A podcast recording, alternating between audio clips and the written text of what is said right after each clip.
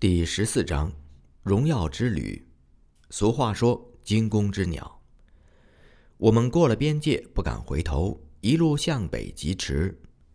齐眼德的两部大马车如飞的一般越过我们的老马，向前长驱进发。看见这两部大马车已由哨兵站走过来，我们更觉得放心。过了不久，就在前面相遇。齐眼德的两部大马车停在了路边。原来我妻子和柿饼太太所坐的那一辆马车走在最前面，在一个山坡转角的地方翻倒了，车内的男女老少都倾倒在地上。我妻子最先跌落，受伤最重，她抱着友安，当时就昏过去了。苏醒之后，急忙问：“孩子们受伤了没有？”“没有。”你现在感觉怎么样？丹士问。感谢上帝，幸亏马车倒在我这一边，如果是倒在另一边，幼小的敏尼会受重伤的。他含笑着说：“我妻子的头部和背部都受了伤，可怜我妻子为我受尽折磨。”我这样叹息，慢慢的扶她上车。此时我们已经进入了黎萨省境，公路两边有住宅。为了避免人们的注意，我们赶快地收拾倾倒出来的破碎碗碟，匆匆地起行。我们的三辆马车依照1941年的最后一天，丹尼士兵和我三个人所走的路线，转向东北方，进入五六干省的山区。清静的旷野和城市的氛围完全不同。诗篇五十五篇说。但愿我有翅膀，像鸽子，我就飞去，得享安息。我必远游，宿在旷野。诗篇五十五篇第六至第七节。青山在望，一片阡陌。我们停下车来，下车午餐。孩子们从马车上跳下来。十四个月来，第一次呼吸到野外清新的空气。大家笑嘻嘻的，痛快的吃了一顿饭。忘记了刚刚经历的磨难。这个时候，亚奇借着机会喂马。这匹老马染病两天，已经两天不能吃东西了。原本认为它受不了在公路上走，我以为一到怡保山区，它就会死在那里。不曾想一路走得很好，现在吃的也好，看来不像有病，真是奇怪了。亚奇说。这匹马一定能够到医保，不会死。我凭信心告诉雅琪。孩子们像蝴蝶穿花丛一样走来走去，玩赏着野花野草。由美兴奋地帮助大人们整理碗碟，不提防草地上一尺长的一根刺盘在了他的左腿，流血不止。他忍痛含泪，不敢哭出声来。进山之后，遍地荆棘。孩子们免不了受到这些意外的伤害。休息了大约一个小时，大家继续赶路。亚奇没有料到沿途有河，这些桥在战时被炸毁了。我们的时间表因此改变。刚过第一条河的时候，孩子们踏入河水，引以为乐。然而过了一条又一条河，不知过了多少条河，每过一条河。人要下马步行，马要拖车涉水，直到弄得人困马乏。每一里路耗时很长的时间，马的力气慢慢的消失。这个时候红日已经西下，大家的脸上再也看不到喜色，只有焦虑：今天能不能到达目的地？等到了前年。丹尼士兵和我初次进山被武装人员拘捕的那个地方附近的时候，已经日落黄昏。四周孤寂，只走了一半多一点的路。向北再前进，河流更宽，马车移动更困难。大家下车徒步，个人拿了一些东西来减少马车的载重，还有一些人在车后面推。暮雨霖铃，山路陡峭。其中一辆马车在转弯的时候险些坠下悬崖去。我们还是继续前进，到现在已经走了差不多十几个小时，离目的地仍然很远。年幼的孩子们饿得开始哭起来。夜越来越黑暗，路越来越艰难。没过多久，马车停住不动了。亚奇和丹氏互相看了一眼，彼此摇着头。人力尽了，丹氏叹息道：“马力也尽了。”亚奇接着说：“没有法子，我们不能再走了。”丹氏又说：“一向勇敢的亚奇，此时不得不承认失败；一向乐观的丹氏。”无计可施，真是还有什么希望呢？我们要停在这里，任由孩子们暴露在山林中吗？一旦天亮，农民看见我们狼狈的情况，会怎么说呢？我们岂不令人生疑呀？万一日军的巡逻队经过，又会怎么样呢？骑虎难下，进不得，退不得。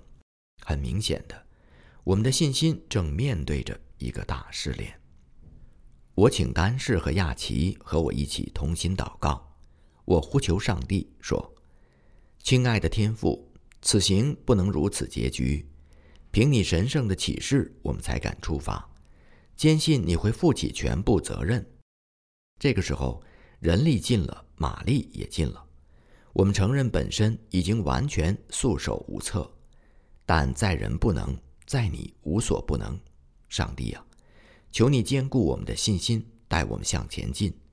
奉我主耶稣基督的名求。亚奇和丹氏同声说：“阿门。”我深信祷告已达天庭，于是鼓起勇气再走几步，呼叫前面两车的人也跟着我一起祷告。我叫马车夫和全体妇孺上车，准备起行。个人照原位上车。我大声喊着。一切东西都放回到车上，和刚出城的时候一样。我放胆这样说，我觉得这样做表示信心。妇孺们马上服从，一帮男人勉强地跟着，两位车夫半信半疑地把缰绳一拉，第一匹马起步了，第二匹马也起步了。我抚摸着马背说：“你也是上帝创造的，你要继续尽自己的本能。”这两匹马好像听懂了我的话，一步一步地继续向前走。我跑回头告诉亚奇，前面两辆马车向前进了。亚奇立刻驱动他的病马，居然起步如飞。三匹马攀登亚波岸悬崖，一保山口的峻岭，如履平地。亚锦洛太太赤足拿着灯走在第一辆大马车的前面领路。但是后面两辆马车也需要灯光，以防止在刚峦起伏的悬崖坠下去。我们也需要灯光。后面有人喊道：“夜阑山深，仅有我们一行人，谁能提供灯光呢？”我妻子记得在进山之前，史德夫人给她一个手电筒。这个手电筒因为太陈旧，就没有用过，不过是随便带过来。准备给小孩子们玩的。现在他低头祷告，凭着信心按手电筒的开关，手电筒竟然发出光亮。荣耀，荣耀，哈利路亚！上帝的真理前进。拉素和丹士刚才已经很疲惫，这时随着马车前进，放声高歌，大家跟着一起唱起来，气宇轩昂的歌声在山谷中回荡。失败的气氛一下子变为得胜的欢歌，疲惫已极的三匹马一下子变为越来越有力量的良驹，再不用从后面推车，再不用停下来让马休息。几分钟前黑云密布的雨夜，转瞬间已是星光灿烂的夜空。我岂没有吩咐你吗？你当刚强壮胆，不要惧怕，也不要惊慌。因为你无论往哪里去，耶和华你的上帝必与你同在。约书亚记一章九节。到目的地了，亚奇喊道：“一年零六个月前，亚锦罗太太在圣夫妻警长面前站着欢迎我们的那间小木屋，现在依然立在野草丛生的公路旁。就是这个房子吗？”我妻子把手电筒照向小木屋，她问道：“是的。”丹氏回答。就在这个时候，手电筒的光熄灭了。以后无论怎样修理，都无法使这个手电筒再发出光来。上帝的供给不太少，也不会过多。十八个钟头，才从马尼拉到伊保山区。比亚奇预计的时间多出两倍，信心经历所得的造就与报偿，比一路所受的磨难更值得。的确，这是一场战斗，也是一场胜利。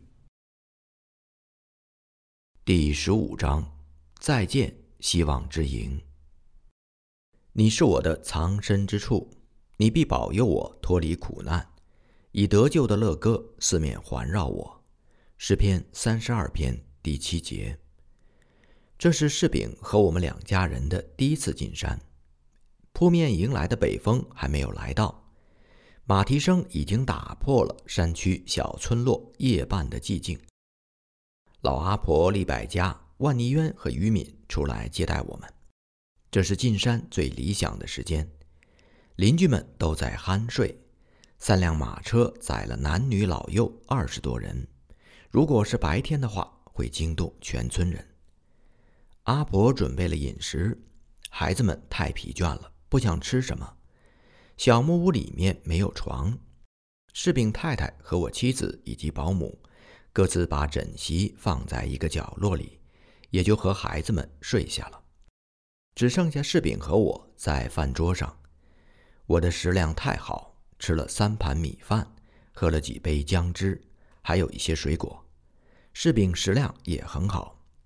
我们两个人精神振奋，追忆起从当初第一次进山在圣福西被捕，直到几个小时以前的人困马乏、陷入绝境的艰难困苦，数算不尽的艰险经历，也就是数算上帝无限量的恩典。十八个月过去了，我说，与其说我们受了这么久的折磨。不如说，我们得着这么多的恩典。士兵听罢，点点头。只是向前看去，我们还有很长的路途要跑。士兵接着我的话说：“很对，上帝带领我们从一个试炼进入另一个试炼，就是要使我们信心长大，准备面对不可知的未来。”我回答。士兵又点点头。我们拥着被子躺在桌边楼板上的一个空位。放心熟睡，鼾声如雷。小鸟们可能抗议我们打扰了他们清晨的歌唱。红日已到中天，我们才睡醒。丹氏拉素和两位马车夫大清早已经赶着齐眼德的两辆大马车下山去了。亚奇和他的太太一大早就带着妇孺们走进密林深处的希望之营。柿饼和我需要在小木屋等候到黄昏时分才能出去，以防被熟人看见，多生口舌。我们两个人和阿婆与利百家闲谈，我们称呼利百家为美芝。亚奇有一对孪生女儿，美芝是姐姐，伊丽莎白是妹妹。美芝为人勇敢，就像她父亲一样。她遵照亚奇的命令，先带着自己的两个孩子和妹妹伊丽莎白那出生才几个月的婴儿进山。她的丈夫留在马尼拉城内继续工作。你不怕山中生活的艰苦吗？我问他。不怕，我父亲爱这个山区，我也喜欢离开城市的生活。美芝回答。你们的家属不习惯山居，可能会感觉艰苦。美芝答应我们，尽他所能的帮助大家。那天下午大雨淋漓，于敏和万尼渊两个兄弟冒雨从山中走出来，要带我和士兵两个人到希望之营去。这两位兄弟两个月来遵照亚奇的命令，在希望之营另外建筑了一间大茅舍。这时雨大，不好出门。阿婆劝阻我们。他知道山路难行，恐怕我们这一路颠簸。照常理应该听从阿婆的劝告，但现在是紧急时期。我们和于敏、万泥渊一路走去，步步荆棘，路非常滑。我这一路不知道跌倒了多少次，直到远远的望见前面草丛间露出的灯光。那灯光来自一个放牛的地方。十五个月前，住在那里的人才离去。于敏这样描述希望之营：这是我们十五个月前的避难所，现在的目的地。有一个时期，亚奇在那里放牛。我对宜敏的回答报以一笑。离开希望之营十五个月，现在和希望之营再相见，我们的家属已经在那里等候了。于敏和万尼渊沿途搀扶着我走，士兵跑得快，先到了营中。他和亚奇再从希望之营走出来，来迎接我们。我满手泥泞，紧握着这两位老兄弟的手。第一号营。亚奇住的旧茅舍还在那里，山中白蚁很多，茅舍有些部分已经被腐蚀了。第二号营，丹尼士饼和我曾经睡觉的地方已经拆掉了。新建的大茅舍，屋顶和四壁都是用草搭成的，阴漏就简，不像我们想象中的那么好。茅舍没有门扇，也没有烧饭的厨房。草壁稀薄，风吹草动，这墙壁随时都有倒掉的可能。亚奇解释说，因为经济问题，他叫于敏和万尼渊尽量的节省，甚至地板也是把亚奇在公路边小木屋的天花板拆下来，搬过来铺成的。大茅舍用草搭的屋顶漏洞太多。雨水从各个角落不断的滴漏进来，风从没有门扇的大门口也是不断的吹进来，周围一片漆黑，树木随着风雨哗哗作响，仅有一点的灯光是从茅舍尽头草搭的墙壁边一盏椰油灯照过来的，景象实在是冷清的可怜。我们的家属已经分开搭起了蚊帐。准备在地板上睡觉，我妻子正在草墙边的蚊帐里，一面安抚有安入睡，一面流着眼泪。我带着满身泥土对她说：“我很抱歉，事到如今，我们只有凭着信心向前去想。”孩子们睡着了，我们这些大人聚集在一起祷告。万尼渊独唱平安之夜。他穿着亚锦洛太太的睡衣，因为他身上的衣服都被雨水淋透了。大家轮流做了短祷，一切安静下来，风也渐渐停下来。就这样过了一夜。第二天，亚奇离开山回城去了，留下他的太太和两个女儿，比利斯若与亚美若住在第一营陪伴我们。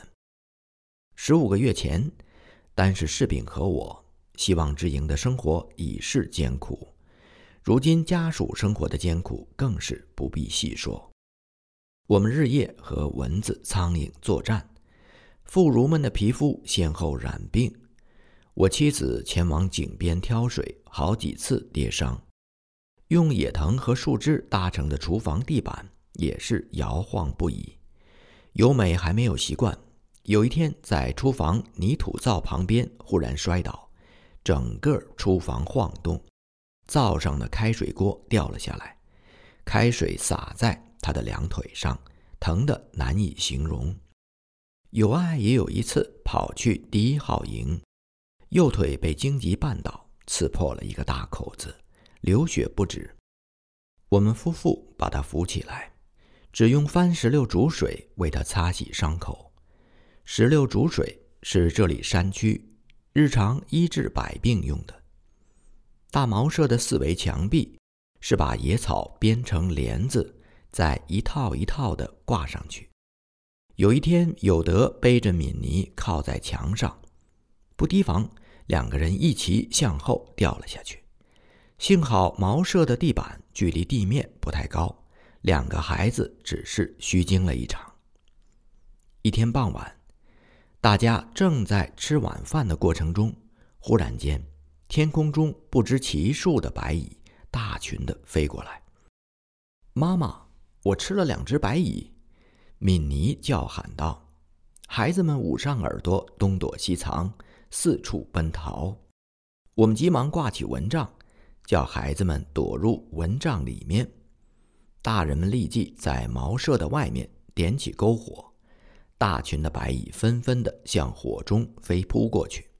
几分钟后，这些进攻者都化为灰烬，孩子们才又跳了出来。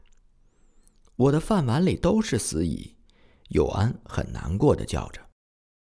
为着生存，为着奋斗，就像一群拓荒者，我们组织起来，动员起来。不久就发现，每个人都有自己的特长。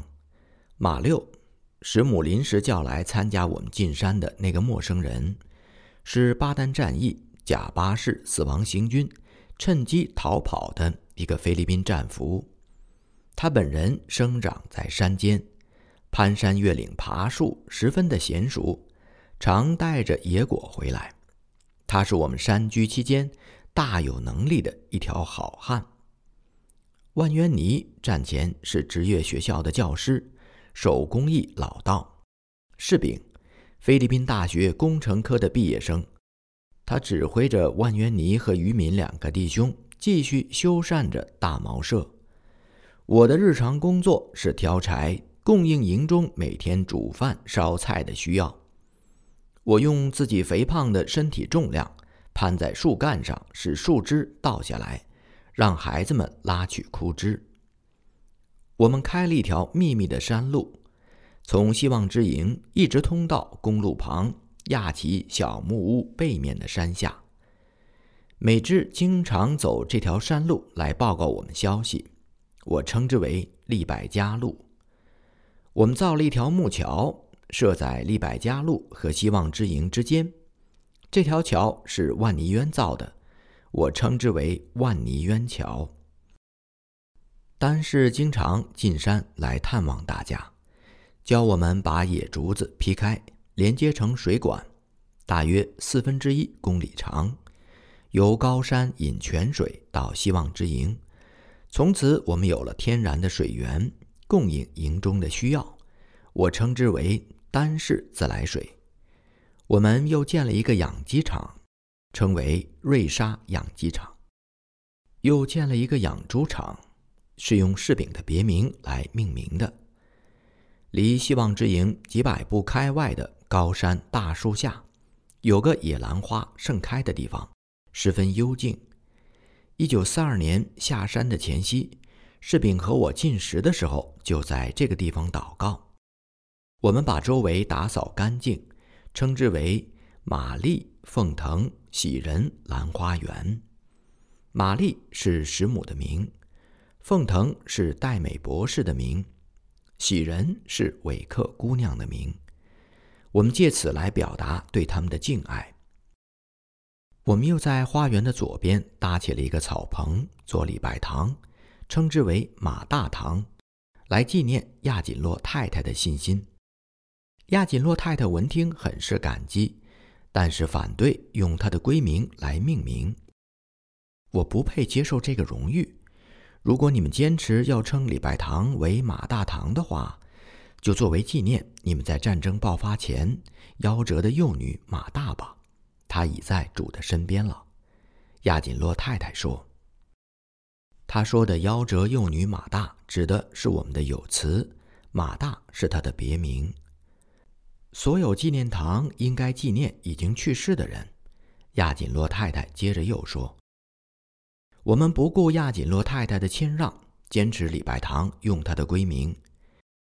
谁知道亚锦洛太太后来在战地牺牲了，她的解释竟然一语中的。”我们又一度砍树伐木，拓展营地，并且开辟了农田和花园。士兵和我也和菲律宾的朋友们一样，拿起锄头耕种。妇孺们也参加种菜，谁种的菜，我就用谁的名字来称呼。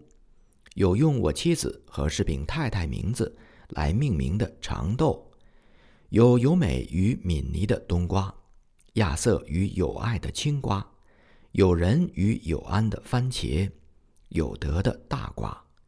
我们热心耕耘，收获的时候吃起来味道特别好。收获之际，尤美和敏妮抱着满腔热诚走进冬瓜园，然而他们失望的回来了。原来他们种的冬瓜被白蚁吃了个空。只剩下外壳。孩子们每天都有新的发现，有时看见有翅膀能飞的蜥蜴，有时看见蛇和老鼠搏斗。那条长蛇拼命作战，结果负重伤死掉了。有爱说：“那三只老鼠也被蛇咬伤，不久毒发作死了。”亚瑟接着报告：“是的，他们做了一场恶斗，结果同归于尽了。”有人说，亚瑟曾带回一对火鸡回希望之营。有一天喂鸡的时候，孩子们发现这对火鸡不见了。大家四处寻找，都没有找到。一个星期过去了，仍然没有找到。直到一天下午，才在一块大石头旁边发现了这对火鸡，分两个巢，坐着孵蛋，每个巢里面有五枚火鸡蛋。我们找到火鸡先生和火鸡太太了，他们正在孵小火鸡。有人回来大声的报告。几天后，老火鸡带着他们的一个少爷和一个小姐回营。孩子们走到大石头边去观看，发现还有八枚火鸡蛋没有孵出来。火鸡先生所孵的五枚小鸡蛋，一个小火鸡都没有孵出来。可是他愿意和火鸡太太作伴。也算是很好了，有德很天真的这样说。有一天下午，一只大鹰忽然飞来，捉走了一只小火鸡。孩子们跑到窗前，指着天空那只坏鹰痛骂，眼泪也掉了下来。士兵和我每天下午走进密林深处，在那里读经或者谈论时局。林中湿气很重，我们点起一小堆篝火取暖。孩子们看见林中的烟火，常常来找我们。十几个月前，鲁宾拉律进山告诉我们，日军下令对我格杀勿论。当时我走进密林深处，向上帝求救的祷告处，就是现在士兵和我每天休息祷告的地方。在这里，孩子们爬上被飓风吹倒的古树。有时躺在树干上说说笑笑，有时摘古树旁边的番石榴吃打发时间。林中常常看见蚁巢，我们今天把蚁巢捣毁，过两天又会看见一个更高的新巢。是的，蚂蚁意志坚强，值得钦佩。我告诉孩子们，盼望我们的意志也能如此坚强。孩子们最喜爱礼拜天能够早些到来。礼拜天，他们起得很早，穿上刚洗干净的礼拜天衣服，比我们夫妇更早地跑到马大堂去等候。士兵和我轮流讲道。我们虽然冒着随时被抓去的危险，但在深山中讲道，反比城市里面自由。孩子们放胆唱诗，赞美上帝。山谷回声，余音缭绕。你是我藏身之处，你必保佑我脱离苦难，以得救的乐歌四面环绕我。诗篇三十二篇第七节。我们生活在深山密林之中，路上的行人有时从附近的山路走过，营中的人远远瞥见陌生人，就唱起菲律宾人最通俗的民歌。小茅舍，这是要柿饼和我们两家人藏起来的信号。丹氏和拉素经常上山来，他们说，每一回走进希望之营，就听见营中赞美的歌声。每来希望之营一次，精疲力竭。丹士说，但每次回城，又总想来山中看看，领受山中属灵的氛围。亚锦罗太太和我们同住了三个月，她帮助我们的家属适应了山中的生活。她带着两个女儿华丽斯若和亚美若回马尼拉之后，给我们写了一张字条。他写道：“亲爱的，最初我以为没有我们，你们不能在山中生活。现在我领悟了，你们不是靠人，乃是靠上帝，专心倚靠上帝。我们也许都会离开你们，但是上帝永远和你们同在，热爱你们的马大。”有一天夜里，看门狗大叫，原来是罗大姐第一次趁着夜色进深山来探望我们。在一段短短的时间里，她每天都和孩子们到园中寻找各样的菜蔬和食物。我们日用的饮食，今日赐给我们。主耶稣教我们念这句诗文：“在你们希望之营是十全十美的事实。”罗大姐说。我原本是来安慰你们的，倒是我自己得了安慰。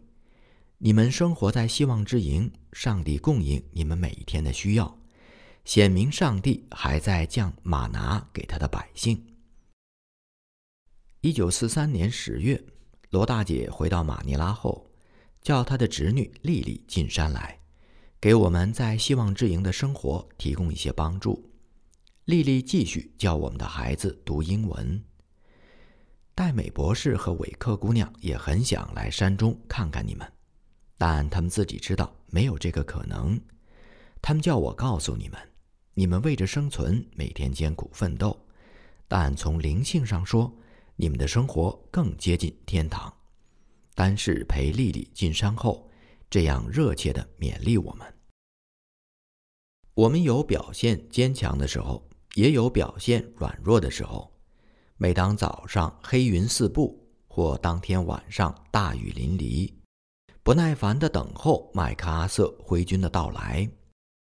我每天向东边遥望，想象群山的后面是太平洋，反攻的军队会从那里来，如海潮一样，有时冲过来，有时退下去。